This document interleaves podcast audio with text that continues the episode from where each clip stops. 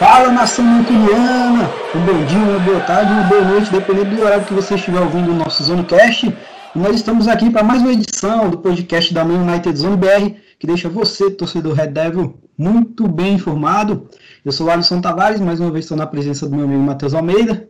É, lembrando que nessa edição a gente vai falar um pouco né, da partida que aconteceu contra o Bournemouth no último sábado, dia 4. É, o jogo aconteceu em Old Trafford, mas primeiro eu vou passar a bola para o Matheus, para ele poder dar o salve aí, Matheus, para você dar o seu salve, para a gente começar a falar muito dessa partida, o United que venceu mais uma vez. Fala Alisson, fala nação, é um prazer estar aqui com vocês mais uma vez. É, vamos falar de um jogo aí que o United arrebentou, a gente é, já tinha uma expectativa muito grande que o United fosse fazer uma partida muito boa, inclusive um contraste daquela contra o Sheffield, por exemplo, que a gente nos palpites até a gente falava que seria um jogo mais difícil e o United acabou vencendo tranquilamente. Nesse a gente já esperava que o United faria uma partida muito boa, uma partida com um placar elástico, mas não que o United fizesse cinco também, né? Talvez a gente não esperasse que o United fizesse cinco, apesar do susto, começou perdendo, mas o time se comportou muito bem, a gente vai falar mais sobre isso. Então vamos lá para mais uma edição, espero que vocês gostem. É, e a gente até fez uns, uns placares mais elásticos né, nos nossos palpites. Você falou 3 a 0 eu falei 4 a 0 nenhum dos dois acertou, mas é isso. É, vou começar passando a escalação do United na partida, como a gente vem fazendo, né? É, o United que foi a campo com a mesma escalação dos últimos dois jogos, contra o, o Sheffield e contra o Brighton, é, que foi com o De Gea no gol, Ambissaca, Lindelof, Harry Maguire, Luke Shaw, Pogba, Matite, Bruno Fernandes, Rashford, Marcial e Gould.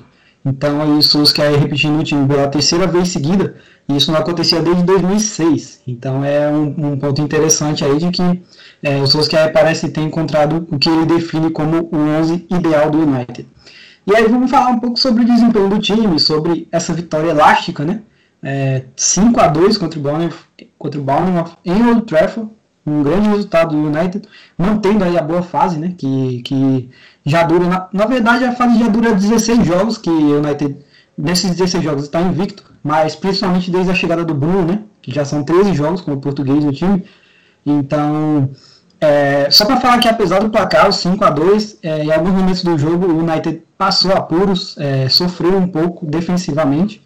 É, isso dá para explicar já no começo, né? Porque o United saiu perdendo. O, o Bournemouth abriu o placar é, com um golaço do Stanislas aos 16 minutos. É, um gol com uma falha bizarra do Maguire na defesa. Mas só para iniciar, é, vamos, vamos por partes. É, o United começou o jogo como, como a gente vem falando, né? É, marcando pressão, pressionando o adversário desde o início, subindo as linhas, está é, tá sendo normal a gente ver na maioria do tempo dos jogos, o, até os dois zagueiros do United, o Lindelof e o Maguire, estarem depois da linha do meio campo. Então ele, o United está pressionando o adversário, está forçando ele a ficar atrás no campo de defesa. E o Bournemouth, que já vem em uma situação nada, nada fácil né, na Premier League, é penúltimo colocado, e eles também não iriam se expor assim de cara, pela fase do time, do, do adversário, o United que está muito bem, mas é, por, por ser uma, uma questão tática que o United vem implementando ao, ao longo dos jogos, começou pressionando o Bournemouth, botou o time para ficar atrás, para ficar é, acanhadinho ali no campo de defesa. Mas, é, apesar de estar tá dominando, aconteceu a mesma coisa do jogo contra o Tottenham, que foi é, tá nessa pressão, tá ensaiando é, uma pressão, uma blitz para fazer o primeiro gol e acabar um erro individual levando, né, é, sofrendo o gol adversário. E a jogada aconteceu pelo lado direito, do lado do Ambissaca. Eu acredito que foi uma falha geral no lado direito ali, porque, é, claro que a falha, eu, a falha do Ambissaca não foi muito grande. Eu acho que ele falhou em ter dado muito espaço para o Stanislas tentar fazer o cruzamento para o King na área. E aí, com esse espaço que ele teve, a, a, o próprio Ambissaca acabou interceptando a bola, rebatendo, mas ela ficou ainda dentro da área, né? E aí o, o Stanislas deu um, um drible desconcertante no Maguire, que foi muito infantil na jogada, é, quase na pequena área, e ele conseguiu dar espaço para o adversário dar uma caneta nele. E aí logo depois o gol. No, no canto do DG, lembrando, mais uma vez o DG acabou falhando. É, ainda não está sendo aquele goleiro que a gente está acostumado a ver. E aí o Manuel abriu o placar dessa forma. Um golaço do Stanislas.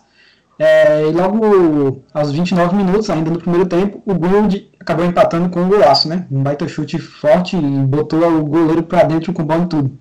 Mas para a gente começar a falar melhor, Matheus, é, questão tática, questão de desempenho de cada jogador, vou passar a bola para você e aí você fala os seus destaques para depois a gente continuar falando sobre tudo o que aconteceu no jogo.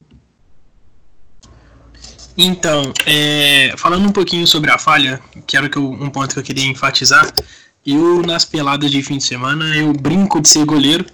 E ali é fácil de detectar. Até para quem não é goleiro, quem não tem muito costume de jogar no gol, foi fácil de detectar que o De Gea também tem uma falha considerável no lance. Porque eu também já fiz escolinha como goleiro e uma das principais é, instruções que o preparador de goleiro fala. Não estou falando que o preparador de goleiro do, do United é ruim e que o De Gea não tem essa essa noção. Obviamente ele tem, mas uma das primeiras coisas que um preparador de goleiro fala é que o, que o goleiro tem que proteger o canto da trave. E a gente já viu o De Gea tomar vários gols, assim. É, inclusive foi relembrado um contra o Liverpool na Europa League na temporada 15 e 16, se eu não me engano. Que ele toma um gol da mesma maneira de cobertura do Felipe Coutinho. E eu já vi outros jogos do United em que o De Gea tomou um gol assim também. Então, é, às vezes é um, um pouquinho. Falta um pouquinho de senso de posicionamento. Não estou questionando o De Gea, não estou querendo ser melhor que o De Gea. Obviamente, eu sei que eu não sou. É, que a gente quer exemplificar aqui e mostrar para o torcedor é que existem falhas, mesmo para um, um goleiro do calibre do De Gea. Maguire também foi infantil no lance, eu acho que não precisava dele chegar com aquela afobação toda. E aí, esperteza do Stanislas também, que viu que o, que o Maguire veio de qualquer jeito deu uma caneta desconcertante. Só para falar mais um pouquinho rapidamente sobre o DG de novo, no segundo tempo teve um lance muito parecido, em que, se eu não me engano, o Joshua King, aí nesse lance ele foi e jogou a bola na trave. Inclusive, foi o lance do pênalti, a sequência desse lance foi o que originou o pênalti pro Bournemouth. Que o DG faz uma defesa e aí no rebote o, o goleiro, o atacante do Bournemouth, chuta entre o De e a trave de novo. Então, assim, uma, foram falhas que ficaram bem evidentes. Eu também concordo sobre o Ambissaca, eu acho que ele deu muito, muito espaço. Teve um lance é, no segundo tempo também, um contra-ataque do Bournemouth, que o, era um contra-ataque bem montado e o Maguire foi recuando, recuando, recuando lá do meio campo. Então, é, são falhas da defesa, enquanto o ataque está muito bem, a defesa vem falhando alguma, em alguns jogos. É, talvez salvo o Lindelof, que fez uma partida espetacular ontem, nesse último domingo, jogou muito, nesse último sábado, perdão, jogou muita bola. Então, é, do, na defesa, acho que o ponto positivo fica, fica com o Lindelof, mas é, é preciso também abrir o olho, porque se ficar falhando assim e o ataque um dia não tiver num dia, num dia bom, pode ser que fiquem pontos pelo caminho, pontos que façam diferença no final da temporada.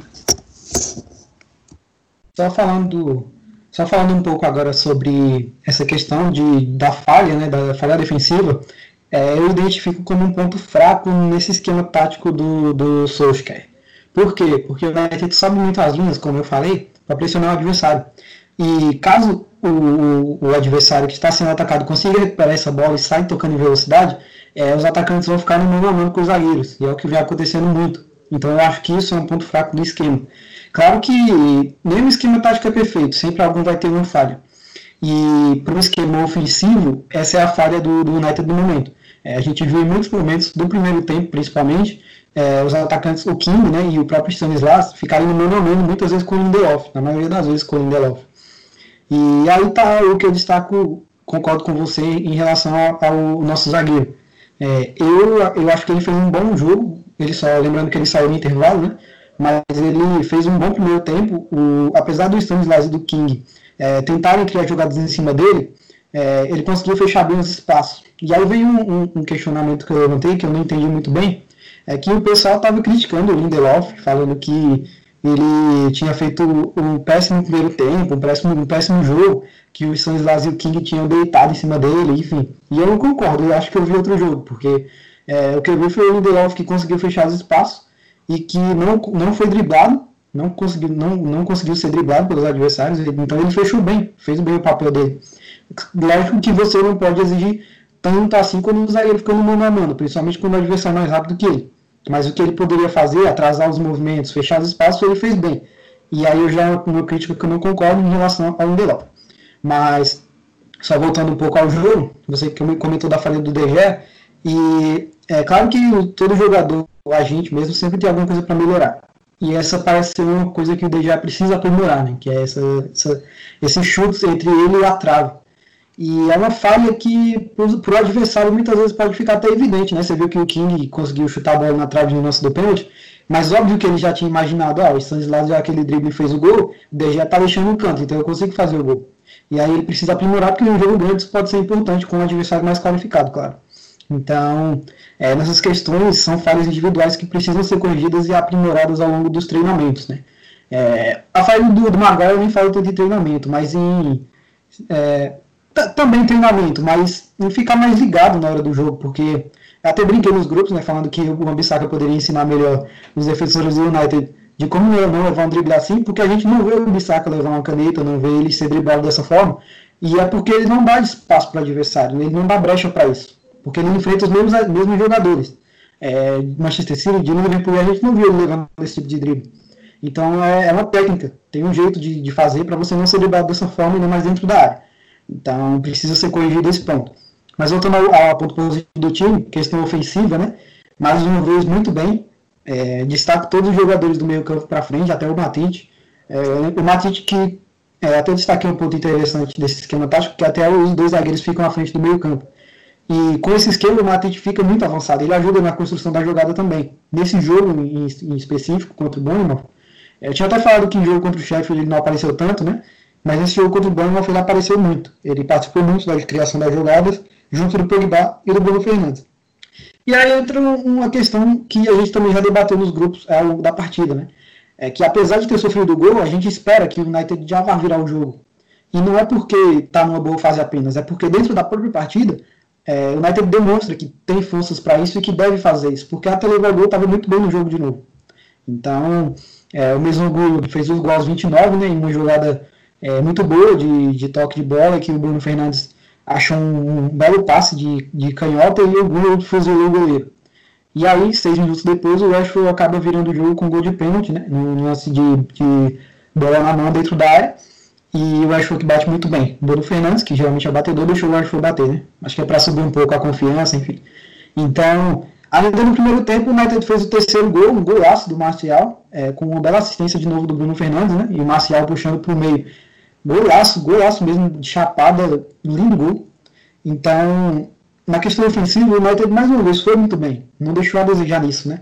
Só precisa corrigir essas questões defensivas. E aí, só para a gente ter uma, uma, ideia um pouco de, das estatísticas da partida, o United chutou 19 vezes no gol. É muito, muito, muita finalização para uma partida, sendo que 10 foram no gol. Então, com é, mais de 50% aí, né? Pouco mais de 50%, quase 50% dos chutes foram no alvo. Então o United estava afiado na partida. É, o Ramsdale fez, fez boas defesas, o jogo poderia ter sido mais ainda. E 72% de posse de bola, então o United está tendo muita posse e finalizando muito. É uma tônica que a gente vem vendo ao longo das partidas.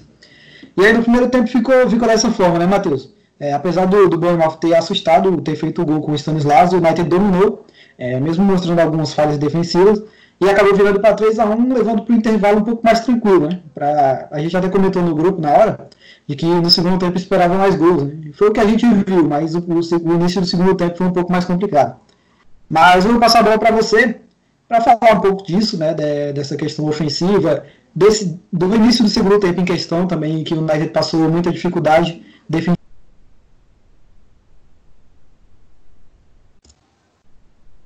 É, só para fechar o arco aqui do, do sistema defensivo, teve um lance muito parecido entre o Joshua King e o Lindelof. Um lance parecido que. com o lance que o Maguire tomou a caneta e o Lindelof fechou muito bem. Então, é, às vezes é questão mesmo de estar ligado dentro do jogo. O Lindelof talvez já esperava que o King fizesse uma jogada parecida, então ele foi e fechou, fechou o ângulo, né? jogou para escanteio na ocasião, então é questão de jogar mais ligado mesmo, ainda mais o sistema defensivo que tem que estar alerta o tempo todo. E o Lindelof, é, eu também não concordo com as, com as críticas que foram feitas a ele, só lembrando aí para quem não entendeu a saída do Lindelof, ele acabou sentindo uma dor nas costas, ele o Solskjaer é, falou ao fim do jogo, né, que ele já, já, tinha sentido as dores antes do jogo, e ele jogou no sacrifício no primeiro tempo, mas no segundo tempo ele não conseguiu voltar, então, é, para quem não entendeu a saída do Lindelof, não foi uma questão técnica, até porque ele estava muito bem dentro do jogo, foi uma questão física mesmo, ele estava tá sentindo dores nas costas. Agora, sobre o sistema ofensivo, fiz uma média aqui rapidinho nos últimos jogos do United, só na Premier League, é, é uma média de posse de bola de 68%, por volta de 68%. Então é um time que joga muito com a bola no pé, hoje com o Bruno Fernandes. É um time que a gente falou até ah, no último podcast, é um time que não tem pressa para atacar, mas ao mesmo tempo é muito incisivo. É, é um time que toca muito a bola, roda a bola, tem paciência para furar o sistema defensivo do, do adversário. Coisa que eu achei que seria até mais difícil, porque quando o Bournemouth fez 1 a 0 eu já imaginei que o time se fecharia muito mais. Mas o United conseguiu criar espaços. Eu acho que antes mesmo do empate com o Greenwood, o United já tinha criado uma oportunidade para empatar. É, uma bola cortada ali pelo zagueiro no último instante. Então, o United, é, na parte ofensiva, é um time que tem muita, é, muito repertório ultimamente. Os jogadores trocam muito de posição. Você vê que é, um contra-ataque e o lance o Rashford está na esquerda, aí no outro contra-ataque o Rashford já está pelo meio, já está pela direita, então os jogadores não guardam posição, isso é muito importante, salvo ali o Marcial, que é o cara referência dentro da área, referência entre aspas, porque ele é um cara que também se movimenta bastante, então é, esse repertório, essa variação de jogadas que o United tem apresentado vem confundindo até os próprios adversários, às vezes o cara entra com uma marcação individual o técnico vai lá e fala, ó, você vai marcar o Marcial hoje. E aí o Marcial trocando de posições toda hora, se movimentando bastante. O Rashford vindo buscar a bola na lateral é, do campo defensivo. E uma hora a gente percebeu isso dentro do jogo. Então, é, o United ofensivamente está muito bem. O Matic, já destacou o Matic. Outra partida espetacular dele. É, gostei bastante da saída de bola. Teve um lance que ele ele, nessa ele, confesso que ele me tirou calafrios, porque ele roubou a bola do atacante e driblou três jogadores do Bournemouth dentro da área defensiva.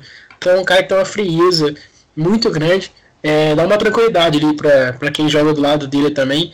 E ficou bem claro também nesse jogo, acho que é até mais evidente do que nos outros. Pelo fato do United estar tá atrás do placar e ter que buscar esse jogo, é, ao contrário do que aconteceu com o Tottenham, por exemplo, que o United saiu na frente, mas não tinha um Pogba em campo. Então a gente, pôde, a gente pôde ver isso nesse jogo que o United saiu perdendo, que a jogada realmente ela sai do Matite, passa pelo Pogba e depois chega o Bruno Fernandes. Ela nunca vem é, em bloco. São jogadores que Pogba e Matite até por jogar em posições um pouco mais atrás, mas você vê que o Pogba sempre está dois, três metros à frente do Matite. Então é como se fosse um jogo de casas mesmo, jogo de tabuleiro. A jogada não chega no final, a jogada não chega no Marcial sem ela passar anteriormente. Então, é, gostei muito do United nesse jogo, gostei muito das variações de jogada ofensiva. Eu acho que tem muito mais para apresentar. É, e só falando um pouco sobre essa troca de posições, é, antes de dar, é, entrar nessa parte, só uma informação rápida, né? Que hoje o Dimásio publicou que o Matete deve renovar até 2023. É, ainda não é oficial, mas o Dimásio é uma fonte confiável, então em breve a gente deve ver uma renovação do Matete até 2023. Muito importante essa renovação de contrato. Mas entrando nessa questão de troca de posições, é, ela quebra as linhas de defesa do adversário, né? E não é só quebrar, a gente fala muitas vezes em quebrar a linha de defesa é, em uma coisa já prelimitar, é, pré-estabelecida, é, de que o jogador tem que passar no drible, tem que passar é, na questão individual, mas o United está quebrando as linhas não só nessa questão de drible. É, como você destacou, é, às vezes o adversário não sabe muito bem como marcar, porque não tem posição fixa. É, o Ashford troca com o Marcial, que troca com o Bruno, o Bruno Fernandes cai por um lado, depois cai pelo outro, cai pelo meio. Então, essa troca de posições quebra as linhas defensivas, porque os zagueiros, os defensores não sabem como marcar. Não tem como prever é, onde cada um vai estar durante o jogo. Não tem como colocar marcação individual também. Porque se colocar, por exemplo, um zagueiro fazendo marcação individual do Marcial, quando ele trocar de posição, vai abrir um espaço para infiltração. Então, é, o treinador do time adversário já tem que ficar mais ligado nisso, não vai existir questão de marcação individual. Então, isso quebra as linhas durante o jogo, né? O Bruno Fernandes também se movimenta muito. E aí, é uma característica interessante dos três atacantes, é que o Bruno, o Marcial e o Ashford se movimentam muito e eles, eles são jogadores jovens, ágeis. E os três têm características parecidas, né? Porque o Ashford começou como centroavante, o Marcial centroavante, o Guto centroavante, mas eles são rápidos. Então isso, isso facilita muito é, para o adversário ficar meio perdido na hora de fazer a marcação. E outro detalhe importante é essa, essa, essa parte, como você falou também, da bola no pé. Né? O, o, a gente via muito, muitas vezes o United, é, um pouco antes da chegada do Bruno Fernandes, fazer jogos que eram sempre os mesmos e eram meio monótonos, de que não tinha muito essa troca de passe. Era algum jogador tentar fazer uma coisa individual, como o Ashford estava fazendo antes de machucar, e, então o Pogba estava lesionado, então a gente já não tinha é, muito, muita coisa diferente, né? Era mais do mesmo, mesmice e que não tinha nada demais. Então ficava um jogo chato. Muita bola alçada na área também. Isso, é muita bola alçada na área também. E o que está acontecendo agora é justamente o contrário. É, o Matite faz a saída de bola, já passa pelo Pogba, que passa pelo Bruno Fernandes, e aí tem a questão da troca de, de posições, então a bola roda muito, tanto pela lateral como pelo meio tem uma variação, um repertório de jogadas ofensivas, né? É, tem um jogo que, o, que a gente observa que alguns times sofrem porque não conseguem criar jogada pelo meio, outros que não conseguem criar jogada pelo lado. Mas pelo United está acontecendo de que está surgindo jogadas das duas formas, tanto pelas laterais do campo como pelo centro. E isso tem muito a ver com a movimentação. Então, é uma coisa muito interessante na tática do time, né? E aí, só para entrar na questão de destaques da partida, é, destaco muito o Bruno Fernandes de novo, claro, tá virando meio que repetitivo, né? Mas a gente não tem o que fazer se o cara todo jogo tá arrebentando. Mas é, nesse jogo especial, para mim, o melhor campo foi o Greenwood, não só pelos dois gols, mas porque ele jogou muito bem também. Ele se movimentou muito. Ele dá um. um a gente espera já do Greenwood alguma coisa a mais. É, Claro que ele é jovem ainda, mas é, quando a gente vê a escalação dele em campo, a gente, eu, pelo menos eu, já fico meio que na expectativa dele fazer um gol, porque ele é um cara muito efetivo.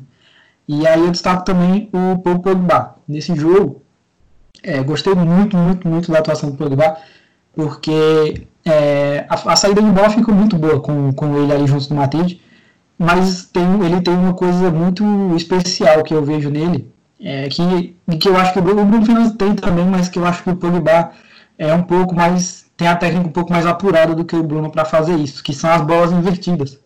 É, o Pogba faz muitas viradas de jogo com passes longos, né? É, às vezes ele arrisca um que seja mais vertical, mas ele vira muito o jogo. É, e isso também é, quebra a linha defensiva do adversário. E é uma coisa que a gente não tinha, né? Agora com o Pogba junto de novo do Bruno Fernandes, então a gente tem muitas opções, muitas opções para conseguir furar a defesa do adversário.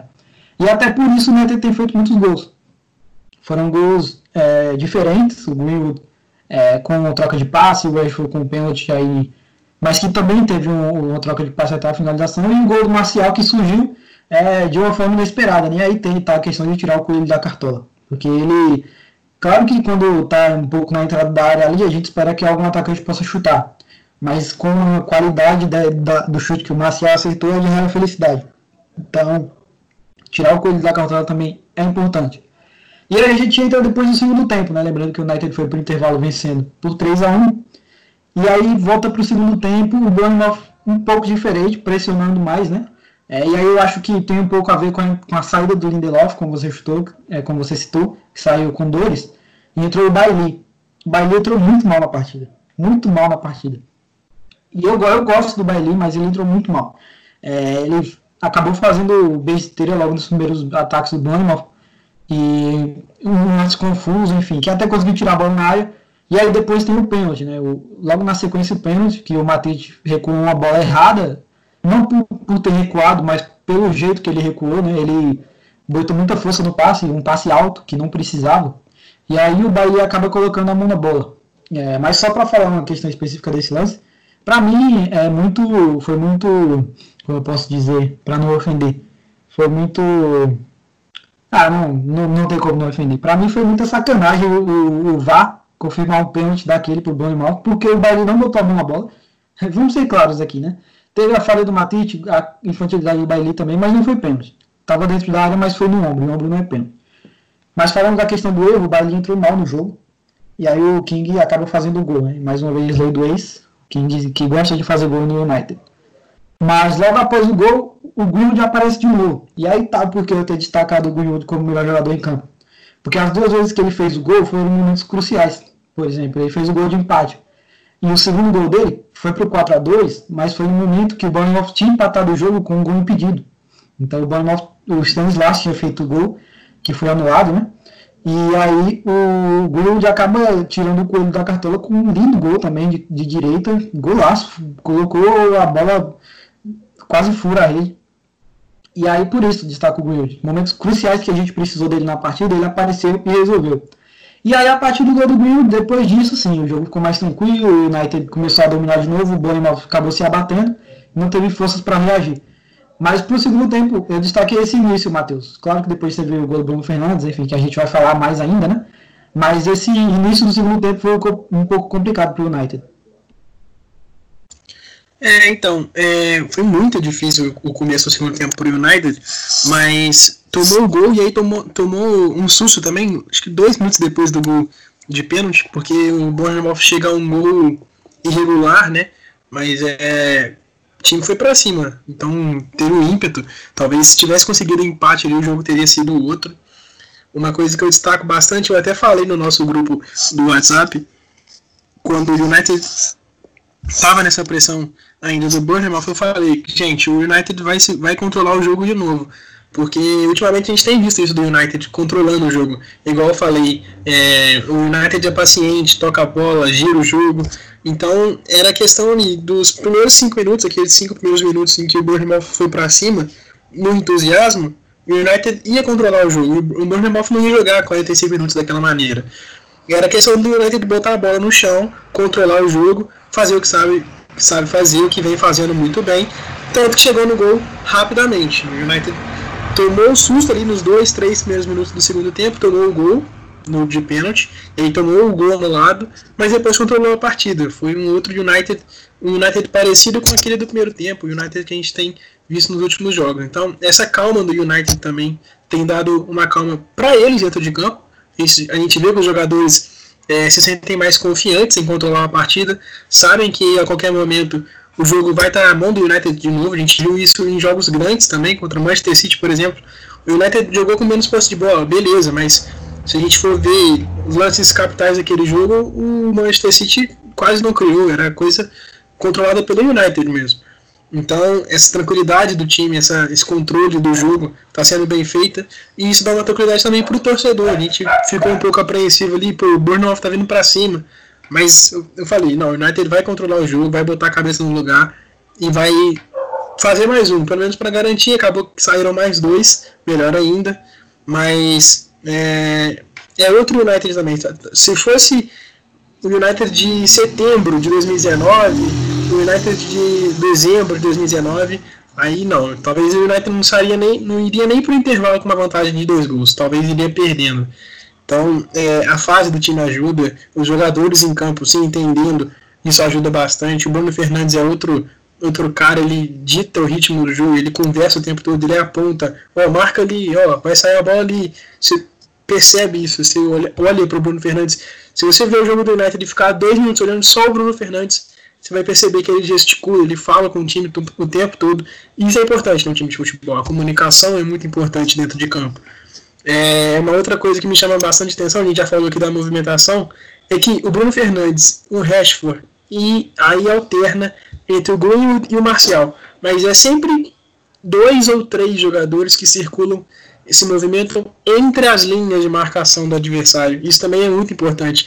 A gente acabou de falar aqui sobre o adversário ficar perdido na marcação, mas quando o jogador está entre as linhas do adversário, é pior ainda para o adversário, porque tem que deslocar um cara da linha de trás, por exemplo, um zagueiro que vai da primeira linha é, marcar um jogador que está entre as linhas, aquele espaço sobra. Foi assim que aconteceu um lance, por exemplo, é, do Igalo, quando o Igalo entrou, o Bruno Fernandes acha o Igalo nas costas de um zagueiro, porque o lateral teve que sair para marcar o Bruno Fernandes com a bola. E o Bruno Fernandes dá essa bola nas costas do zagueiro, porque ali ficou um espaço livre. O Igalo quase faz o gol e dá um tapinha por cima e vai para fora. Então essa movimentação do United ali na frente é, faz com que o time controle o jogo também. Isso é muito importante. Bruno Fernandes, sem dúvida nenhuma, é um dos destaques. Eu também vou destacar hoje o Greenwood, porque é um jogador que busca uma jogada individual, enquanto os outros tentam um passe, o Bruno Fernandes tenta aquele passe mais vertical. Você falou sobre o Pogba, eu concordo, eu acho que o, que o passe do Pogba nessas transições, nessas viradas de jogo, o passe do Pogba é um pouco melhor. Mas quando o assunto é passe vertical, o Bruno Fernandes se sai melhor. A gente já viu alguns lances do Bruno Fernandes em uma bola enfiada. Por exemplo, esse mesmo que eu, que eu citei contra o Igalo foi um passe espetacular que talvez outro jogador ali não teria essa percepção, essa visão de jogo. Então, quando você tem um cara que vira o jogo muito bem e quando você tem um cara que é, dá esse passe vertical muito bem e você tem um bom finalizador, o time vai dar resultado, obviamente. Só que o Bruno Fernandes e o Paulo, eles não, eles não são jogadores que fazem é, aquelas jogadas individuais a todo tempo. Você vai ver o Bruno Fernandes, por exemplo, ter driblar um cara, mas é raro você ver o Bruno Fernandes, ele pega, domina, toca. Raramente ele prende a bola e faz um drible. É, o Pogba é aquele cara que protege mais com o corpo, usa bem o corpo, mas não é aquele cara de ficar dando drible e enfeitando e indo para cima. O Pogba ele não quase não dá drible frente a frente, né? Ele protege muito a bola com o corpo. O Greenwood não, o Greenwood, o Marcial também faz muito bem, mas acho que pela fase atual o Greenwood vem fazendo até melhor. Ele pega a bola e vai para cima, ele vai é, em direção ao adversário. E o adversário às vezes vai recuando, vai entrando dentro da área, que quando resolve dar um bote é um pênalti, ou então quando o adversário resolve dar o bote, ele está finalizando. Porque ele finaliza muito bem com as duas pernas, a gente viu isso também.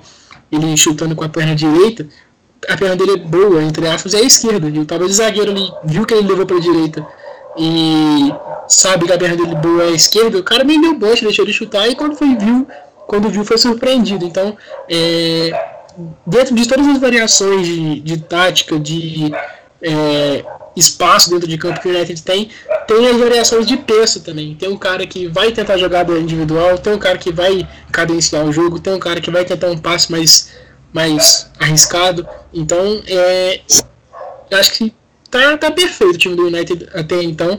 A gente, obviamente, tem um pouco de empolgação com isso por conta dos resultados, mas acho que o United é, se acertou nessa temporada, pelo menos em 2020, na temporada 2019-2020. Em 2020, talvez tenha sido o, último, o melhor United dos últimos 3, 4 anos, não sei.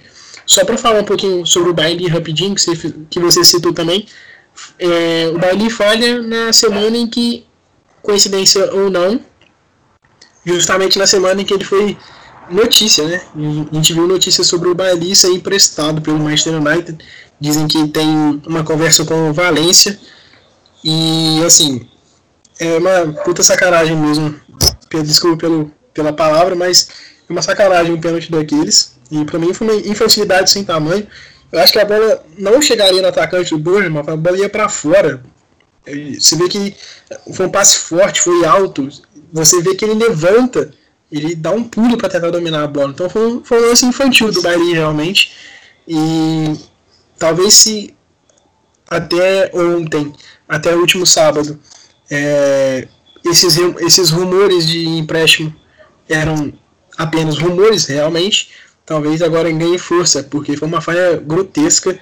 É, quase custou caro para o United, porque imagina se ele vai expulso ali, se o, se o, juiz interpreta de uma outra maneira, talvez o jogo seria outro também. Então, é, justamente nessa semana em que ele vira notícia, ele comete um erro muito grande, quase custa, uma, quase custa um resultado para o United, talvez esteja aqui sendo um pouco radical, mas a gente também não sabe como é que o jogo seria se ele fosse expulso, né? Poderia complicar bastante para o United.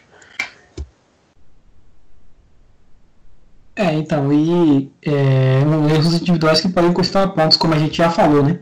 É, mas só falando um pouco do que você é, destacou aí da questão de jogador para cima da marcação, sim, é, é muito importante mesmo, porque é, principalmente com a confiança em dia, né? É, o, jogador, o, atacante, eu acho que uma, uma, é uma grande vantagem você, você não tem que esperar o adversário, né? Às vezes tem, às vezes tem um jogador que para e fica um pouco esperando para ver o que, é que o defensor vai fazer, mas tem que ser justamente o contrário, que é o que o Greenwood vem fazendo, que o Marcial gosta de fazer também em velocidade, né? Que é você atacar o defensor, você ir para dentro dele. Porque a responsabilidade é toda dele, entendeu? Ele vai fazer a falta, ele vai ser driblado, então pode ser que ele consiga o desarme também, mas a chance de você conseguir uma boa jogada é muito maior. Então, é, com a confiança em dia, principalmente, tem que ir para cima do defensor para tentar descolar uma jogada. E aí tá o que você, uma questão que você falou do Greenwood, do Greenwood é que além de, de, dele gostar de partir para cima do defensor, né, é, tá aí aquela questão de novo de tirar o coelho da cartola. É, como eu, eu, falei do terceiro gol, né, que foi do Marcial, que foi um golaço, tirar o coelho da cartola.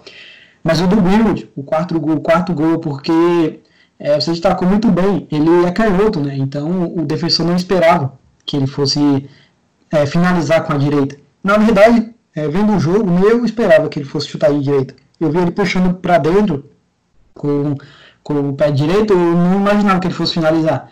E aí ele acabou sendo muito feliz na finalização, um lindo gol, né? Então é, tá aí a diferença dentro da partida, né? Que às vezes você tem que arriscar algo diferente, não ficar sempre naquela, é, naquela coisa previsível. É, tem que tentar buscar fazer algo diferente. Mas só, só para comentar outro ponto também que você comentou, da questão do Bruno Fernandes e do Marcial e do, do Pogba, que o passe do, do Bruno Fernandes é mais vertical, né? Como você fala, ele acha entre as linhas, como no lance do, do Igalo. É, eu acho que é, interessante, é importante o Pogba e o Bruno Fernandes em campo também por causa disso, porque como eu falei, o Pogba na virada de jogo ele tem a técnica um pouco mais apurada. E aí é, um completa o outro nisso, né? Porque se o Pogba consegue virar bem o jogo para desafogar uma jogada, o Bruno Fernandes consegue achar aquele passe que é para finalização aquele passe decisivo para o atacante chegar e fazer o gol. E ele faz muito isso, né? É, de conseguir achar esses passos entre os zagueiros. E aí é uma coisa muito interessante do Bruno Fernandes. Ele tem muito, muito repertório, né? É, como você disse, ele não é um cara que tem muita jogada individual, isso fica mais pro, pro Rashford mesmo, pro Greenwood. É, ele não é um cara que tem muito drible, mas ele é inteligente. E ele consegue achar um passe diferente, como aconteceu com o Manchester City, né? Lembra do, do gol do Marcial? É, então ele conseguiu achar uma jogada ali que ninguém imagina. E isso ele faz muito, conseguindo quebrar as, a, a, é, quebrar as linhas defensivas passando, passando entre as linhas mesmo. E aí nessa partida, é, não tem como a gente não falar do Bruno Fernandes, apesar de ter destacado o Greenwood, mas fica meio difícil a gente não, não falar tanto dele, porque é, grande parte das jogadas do United são em função dele, né? Até quando ele não está com a bola, você está com a questão de, de gesticular, ele tem um, um, espírito de liderança.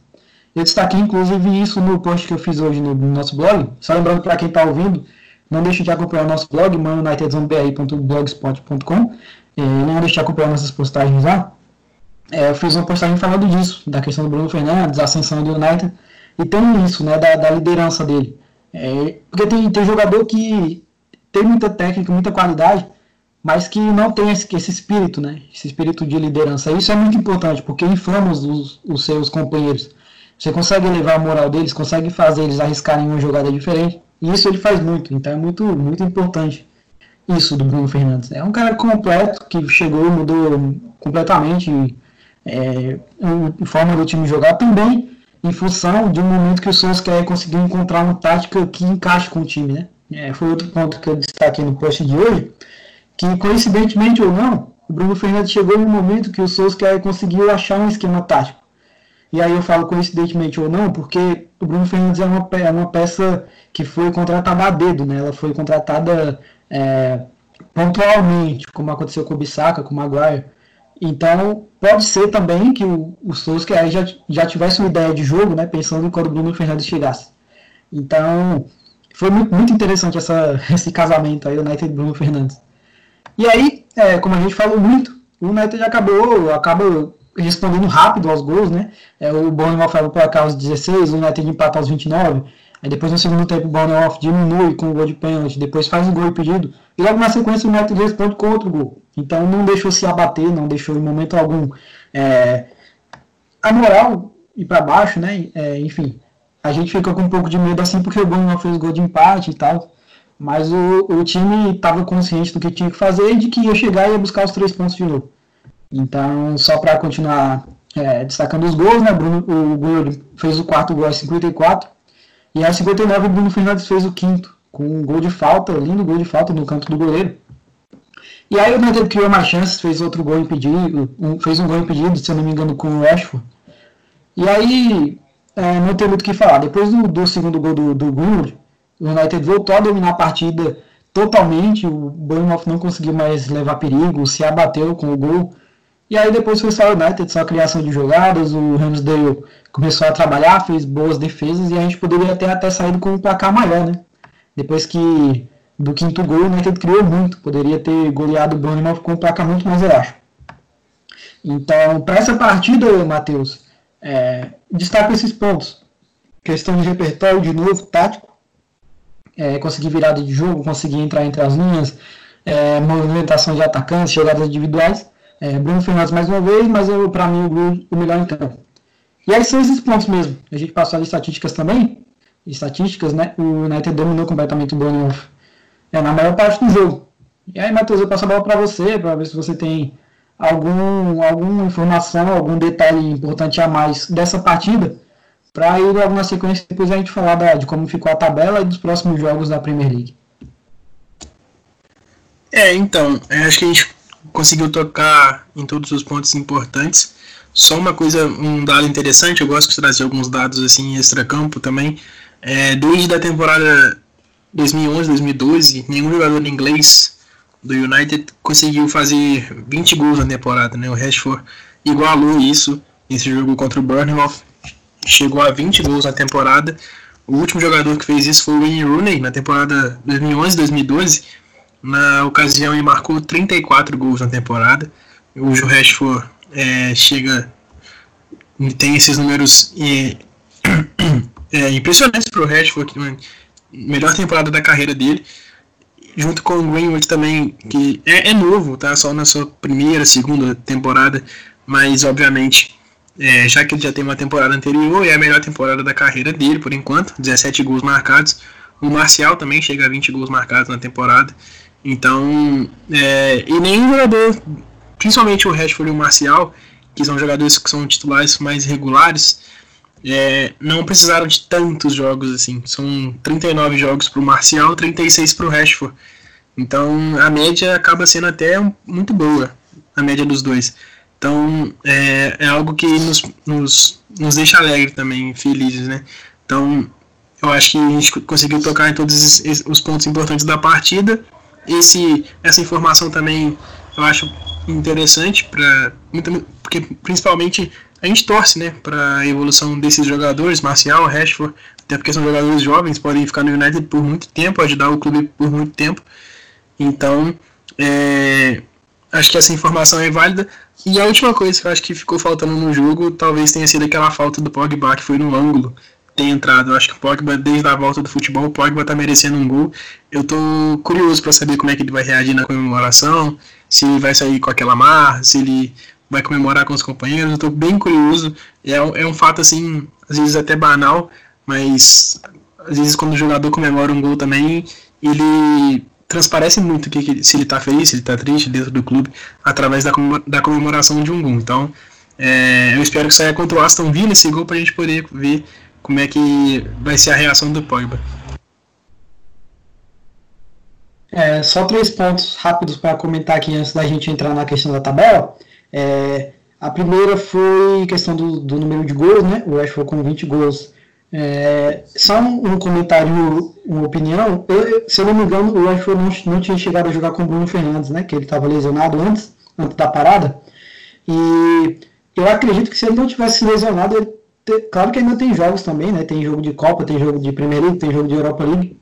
Mas eu acho que se ele não tivesse se lesionado, ele estaria muito mais próximo de conseguir, pelo menos, igualar o Rooney, né? Porque foram 34 gols, mas o Rashford tá com 20 agora, mas ele ficou um bom tempo machucado. Então, claro que ainda tem mais jogos, ele ainda pode chegar nisso. Mas acho que ele estaria muito mais próximo se ele não tivesse se lesionado.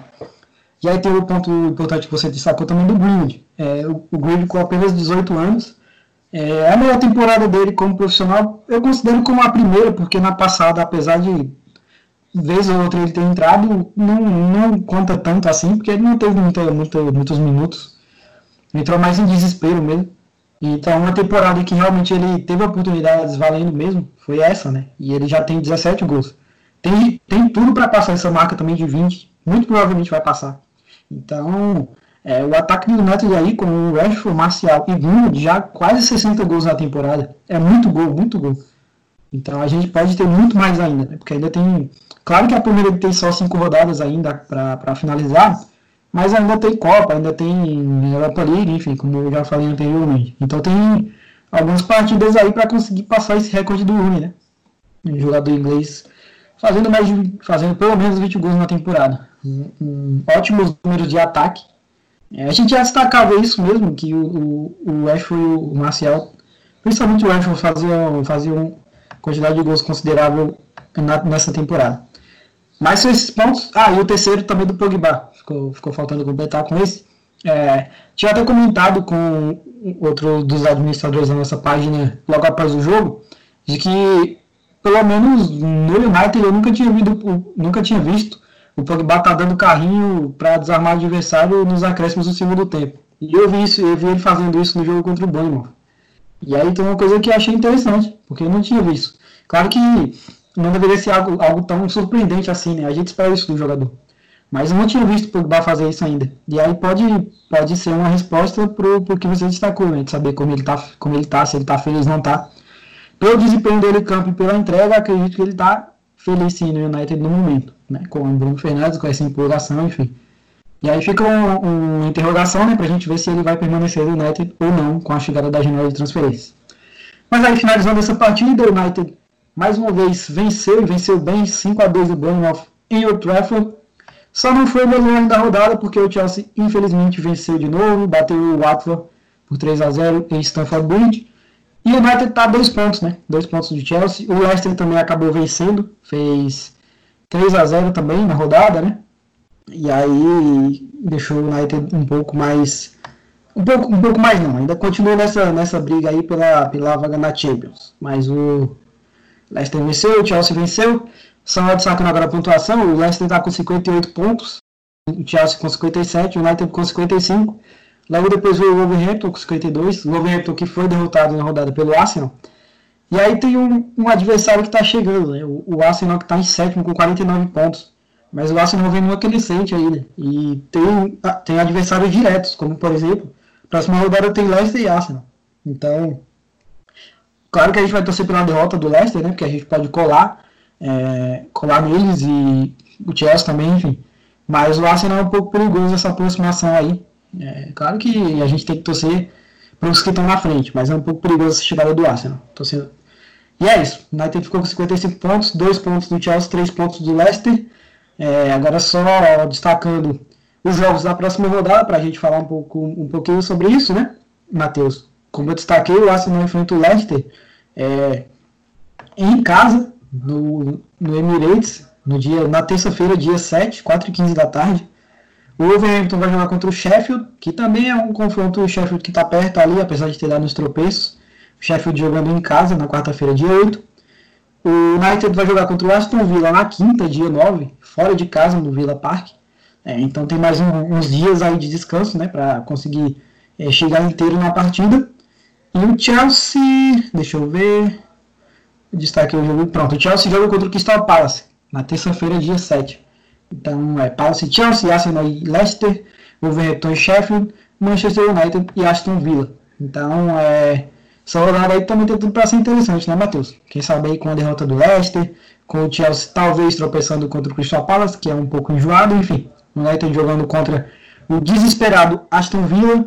Então, é, próxima rodada aí a gente pode ter mudanças na tabela. Então, é, se você me permite fazer uma correção, essa tabela, essa tabela tá bem confusa realmente. É, é uma é uma rodada ela é desmembrada, o Chelsea tem um confronto antes contra o Crystal Palace, na verdade. O Chelsea tem um confronto até mais enjoado, viu?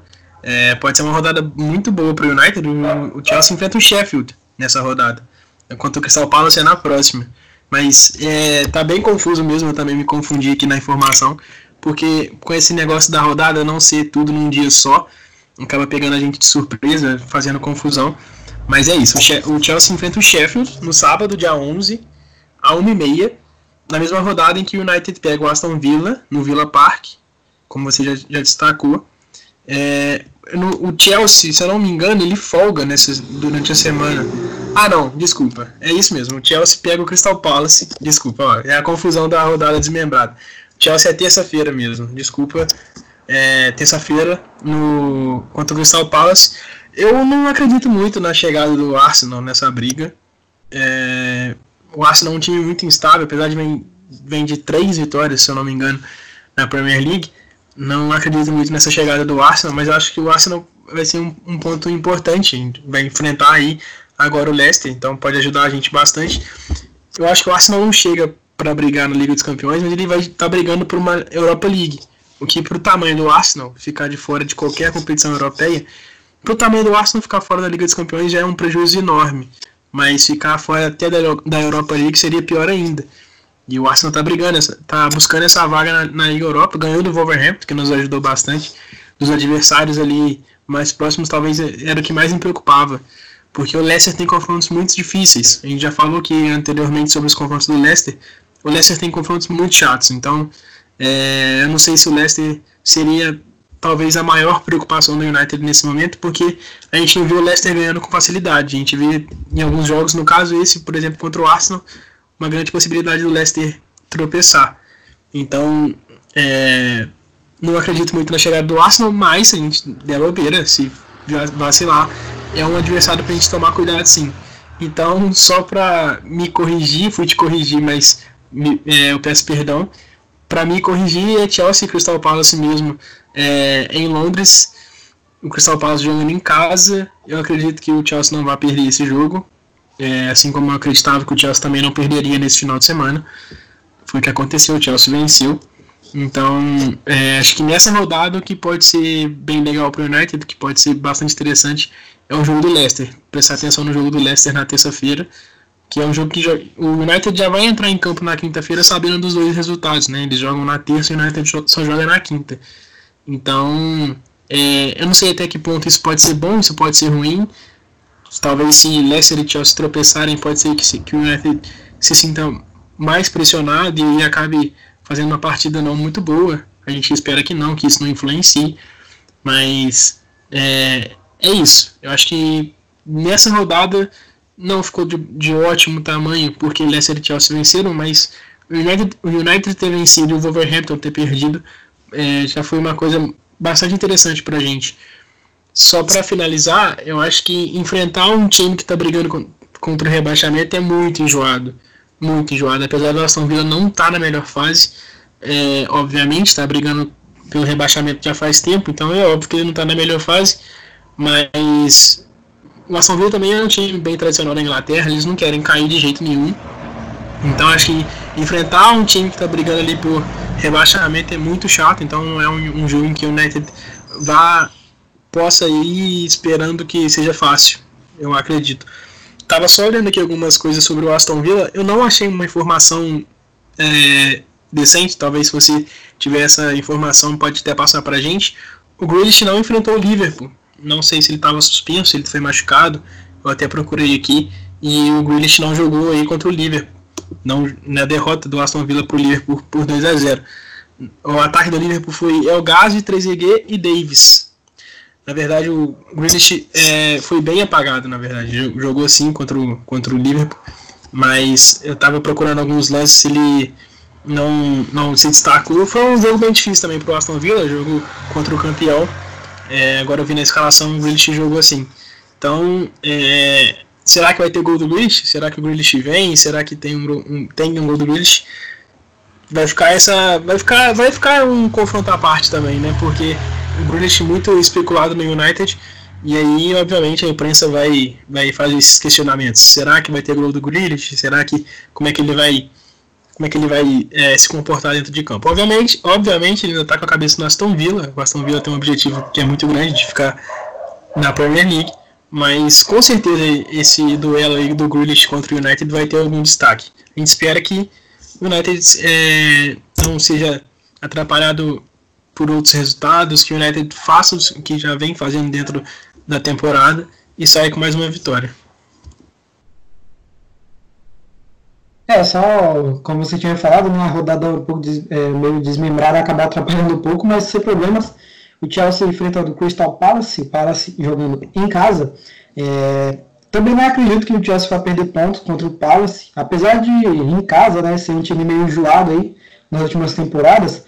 Nessa temporada em específico, o Palace está bem, bem abaixo, está em 14 e tem apenas 28 gols marcados. É um ataque muito fraco, é, 28 gols marcados em 33 jogos sendo que já levou 40 gols. Então, faz poucos gols e leva muito, né? É o saldo de menos 12. Então, vai jogar contra o Chelsea aí, jogando em casa.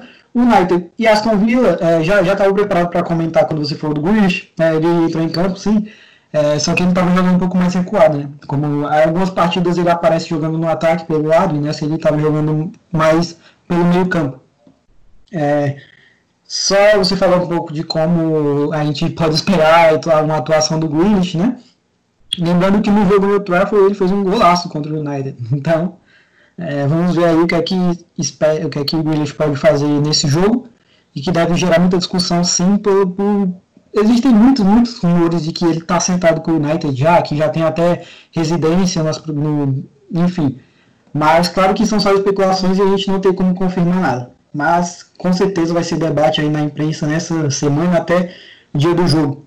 O Vila que é bem tradicional, como você destacou, e que eu esperava ter uma campanha melhor. Não, não, não, não esperava que o, o Vila fosse ser rebaixado, não. Claro que não caiu ainda, mas que está muito mal. Então, já levou 62 gols na temporada. Né?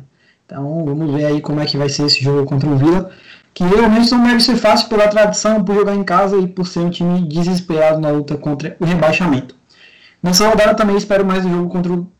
Espero mais que o Leicester perca pontos, né, jogando contra o Arsenal. O Chelsea não acredito que vá deixar pontos pelo caminho diante do Palace, não. Acho que é um adversário que o Chelsea vai, vai vencer.